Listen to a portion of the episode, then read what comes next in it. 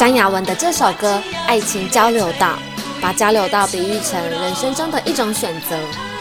人生的道路上，有人向交流道与你相遇，也有人下交流道离你而去，感觉挺孤单无助的。但今天我想跟大家分享另一种角度的交流道。与其说是一种选择，我看重的是选择背后交流的机会。从大自然开始说起好了。你知道人类有许多厉害的发明，不是原创或是凭空想象出来的，而是透过大自然而有所启发的吗？像苍蝇的复眼结构启发了人类发明出一次能拍摄一千多张高清晰照片的银眼照相机。世界上速度最快的列车之一，日本的新干线子弹头列车，外形非常美观实用。高速列车最初研制时，曾经被巨大的噪音问题所困扰。当时设计子弹头列车的工程师，同时也是一位鸟类观察员。他想到了翠鸟在捕鱼时，会从阻力较小的空气中冲入阻力较大的水中。虽然历经阻力急剧的变化，但溅起的水花却很小。原来翠鸟拥有一个流线型的长长尖喙，越靠近脸部会越宽。这样水流可以顺畅地向后流动。从翠鸟身上得到了灵感，设计出更加符合空气动力学特性的新型子弹头列车，不仅解决了噪音的难题，还将列车耗电量降低了百分之十五，速度提升了百分之十呢。这些伟大的发现，往往来自于你诚心的想要解决某个问题，这个问题在脑中挥之不去，在你稍作休息时。突然对生活中的人事物有所觉察而产生的灵感，这就是一种与大自然间的交流。在自然界，透过一个小小的启发，就能大大改善人类的生活。我们平常又何尝不能如此呢？阳光、空气跟水是生物不可或缺的元素，但总是被人们忽略它们的重要性。如果平常你懂得运用大自然的能量，做很多事都能达到加分的效果。阳光对人类的好处，除了看到好天气会振奋人心外，沐浴在阳光下散步、运动都能影响体内褪黑激素的分泌，让你在白天时维持好精神，夜晚时睡得更香甜。虽然呼吸是潜意识行为，但如果你每天能花一点时间去练习不同的呼吸方式。其实你能控制交感与副交感神经系统，这能让你透过有形的呼吸去控制无形的紧张跟焦虑。水就有更多形式与我们人类接触了。像我总是在洗澡时感觉特别的放松，那是我可以完全放空的时间，听着水流的声音，吸入空气中的蒸汽，感受热水接触到肌肤的感觉。我常常在这个时候脑中跑出很多新的想法跟灵感。这些生活的细节，你曾留意过吗？人与人之间的交流，我们称之为社交。你对社交的认知是什么呢？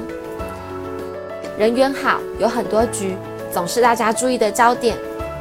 大部分的人觉得就是花时间在他人身上，其实不全然是这样的。打个放羊与砍柴的比喻。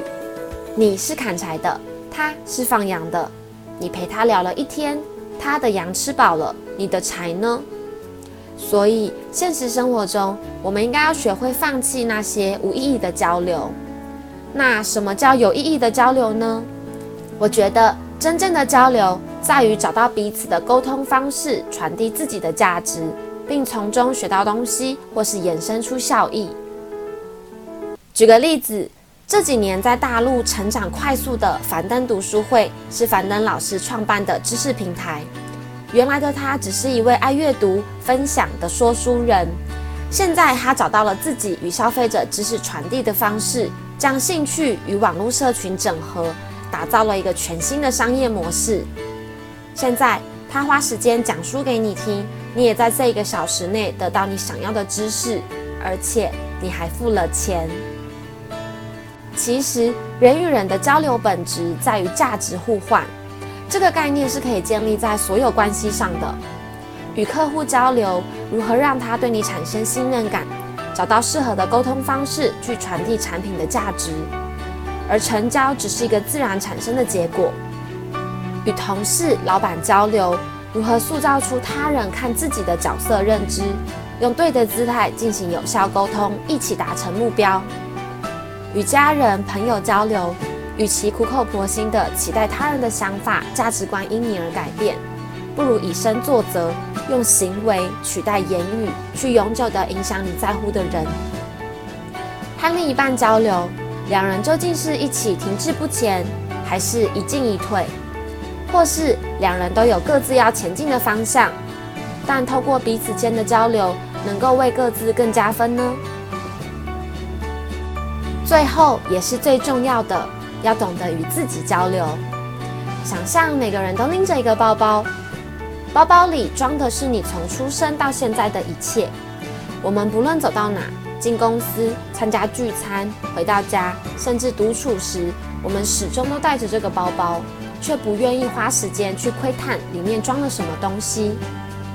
当你愿意检视包包里的东西时，才会发现里面装满了各种的经历，但都伴随着情绪。人的基本情绪有六种：快乐、悲伤、惊讶、愤怒、恐惧与恶心。其中四种偏向负面情绪。你有没有想过？我们讨厌的负面情绪为什么没有因为生物的演化而被淘汰呢？It's here to stay。这就像救护车上的 EMT，急救现场不论当事者经历多大的痛苦，是不能给予任何的止痛药或是麻醉，因为如果给了，失去了痛觉，可能会延迟急救，甚至是急救错误。我们的负面情绪也有一样的必要性，他们虽然不讨喜。但可以给予我们预警，如果你再不做出任何改变，可能会发生不好的事情。